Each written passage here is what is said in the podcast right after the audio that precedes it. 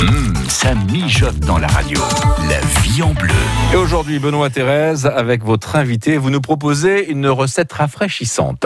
C'est Gaël Couteau qui est avec nous ce matin sur France Bleu Mayenne dans notre coin cuisine. Gaël des ateliers du Panda. Bonjour Gaël. Bonjour. Vous êtes chef à domicile et vous organisez aussi des cours de cuisine. Et à quelques jours de l'été, nous allons préparer avec vous Gaël un gazpacho.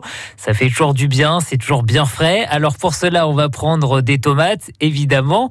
Mais qu'est-ce qu'on va prendre d'autre comme ingrédient, Gaël? Alors des tomates, c'est la base. Si on veut euh, respecter le cadre euh, un petit peu qui vient du sud Portugal, d'Andalousie, euh, ensuite on peut partir sur des poivrons dont on va enlever la peau, du concombre bien entendu. Surtout, n'ajoutez jamais d'eau dans vos gazpacho, c'est l'erreur qu'on réalise ah, souvent.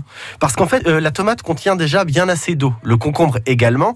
Si on rajoute de l'eau, on enlève du goût on enlève aussi euh, les vitamines. Et le gazpacho, c'est quelque chose qui se conserve pas extrêmement bien, dans le ah. sens où il y a quand même beaucoup de fruits acidifiants. Et donc, en fait, ça va rapidement devenir très, très aigre et, euh, causer des problèmes d'estomac.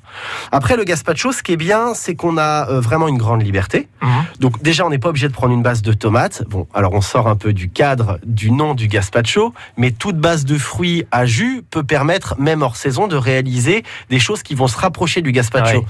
C'est-à-dire, qu'est-ce qu'on peut prendre? Eh bien, par contre, par exemple, moi en dessert, j'aime bien sortir euh, un petit peu de ce cadre-là et mixer avec une autre recette euh, qui m'est chère. On parle souvent des fraises au poivre. Euh, les fraises, ça a tendance à se flétrir très très vite. On peut les mixer, les passer à la passette pour enlever les petits pépins désagréables. Prendre un ou deux fruits qu'on a autour un peu blettes, voire même garder le concombre parce que fraise concombre, ça marche extrêmement bien. Mmh.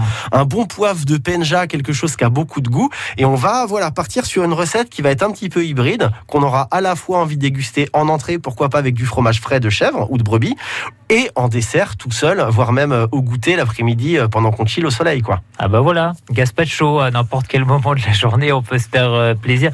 Gaël Pan de Couteau des ateliers du Panda, on vous retrouve notamment sur les réseaux sociaux, Facebook, Instagram, avec vos idées de recettes et puis vous proposez aussi des cours de cuisine et vous êtes chef également à domicile dans notre département. À bientôt Gaël. À bientôt. Et Benoît Thérèse, on aura plaisir bien sûr à vous retrouver demain, même heure, même adresse.